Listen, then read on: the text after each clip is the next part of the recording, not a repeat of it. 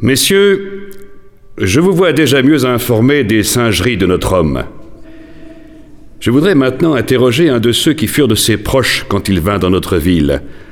Un de ceux que Maître Vanini, enfin devrais-je dire, ou Silio, a trompé et entraîné en des plaisirs plus amènes à ses diableries. N'est-ce pas, monsieur? De Bias. René, René de Bias. Comme vous l'a dit Monsieur Françon, je suis étudiant. Combien diversement jugeons-nous des choses, monsieur de Bias Combien de fois changeons-nous nos fantaisies? Ne fûtes-vous pas un des amis de notre accusé et prêt à vous battre pour lui quand on l'arrêta? Je. C'est exact. Je pense maintenant avoir été trompé. Pompeo, je veux dire Monsieur Vanini, paraissait être un honnête homme, un bon ami et un bon chrétien. Au moins faut-il devenir sage à ses propres dépens. D'autant que la raison humaine est toujours étorte et boiteuse, et déhanchée, et avec le mensonge comme avec la vérité. N'est-ce pas, monsieur?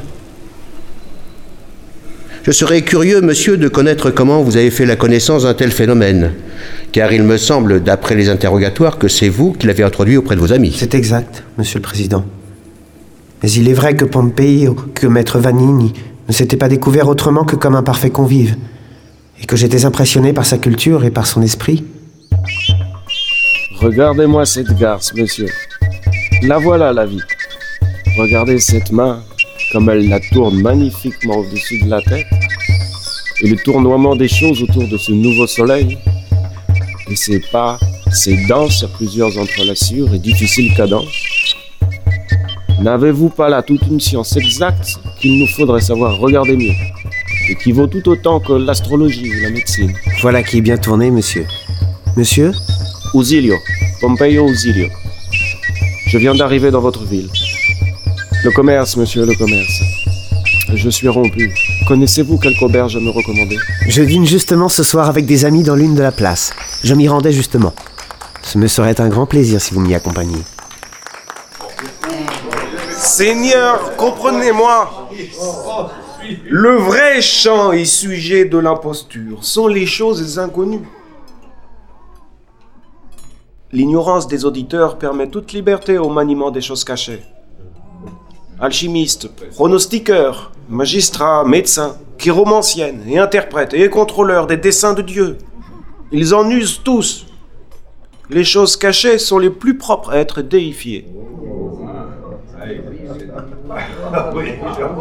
Pour ma part, j'essaie de me rendre sans cesse au doute et à l'incertitude, et à ma forme maîtresse qui est l'ignorance. Et je me recule tant que je puis dans ce premier et naturel siège, d'où je me suis pour néant essayé de partir. Nous avons à disposition pourtant de bonnes vérités bien certaines. Il n'y a que les fous, certains et résolus. Que non men que saper dubiar me agrada. Rien ne m'est plus agréable que de savoir douter. Dante, monseigneur, Dante.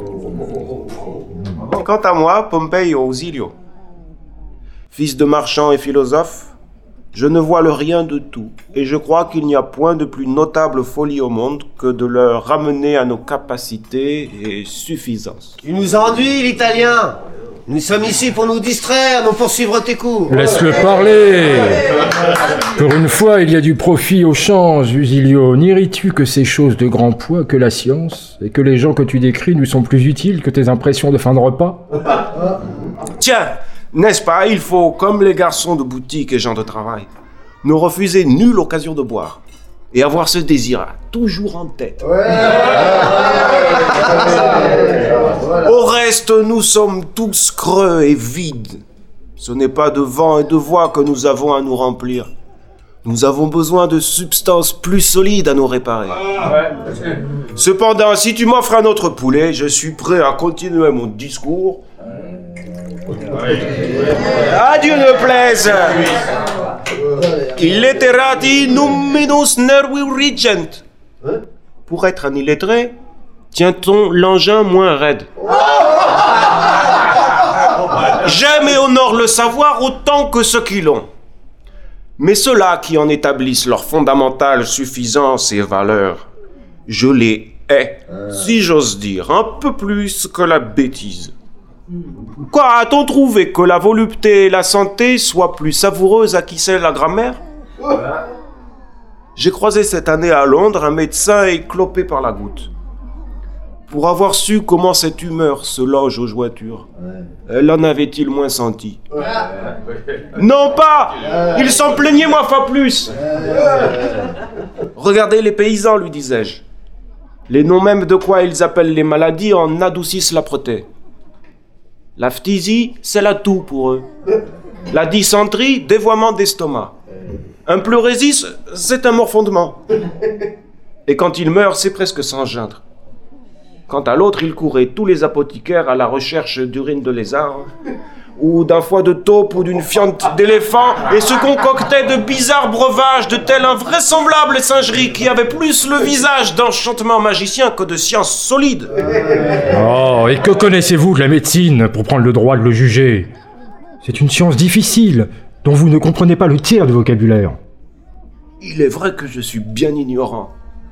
Mais je tiens que la difficulté est une monnaie que les savants emploient pour qu'on ne découvre point la vanité de leur art, et de laquelle l'humaine bêtise se paie aisément. les savants et les prêtres souvent. Je comprends les protestations du public, Monsieur le Président. Et je demanderai à M. de Bias d'aller plus directement aux faits et aux propos scandaleux qu'il semble avoir parfaitement retenus sans s'engorger des démonstrations entières dont les payait leur italien. Je vous l'accorde. D'autant que ce n'est pas fait, monsieur de Bias, pour arranger votre cas, puisque vous n'avez en rien attenté à la liberté de ton de monsieur Vanini. Je ne voulais que, pour être juste, je... Allez, René, il faut du courage pour trahir. Je vous conseille, monsieur, de ne plus rien dire sur l'heure. Quant à vous, monsieur de Bias, soyez bref, je vous en prie.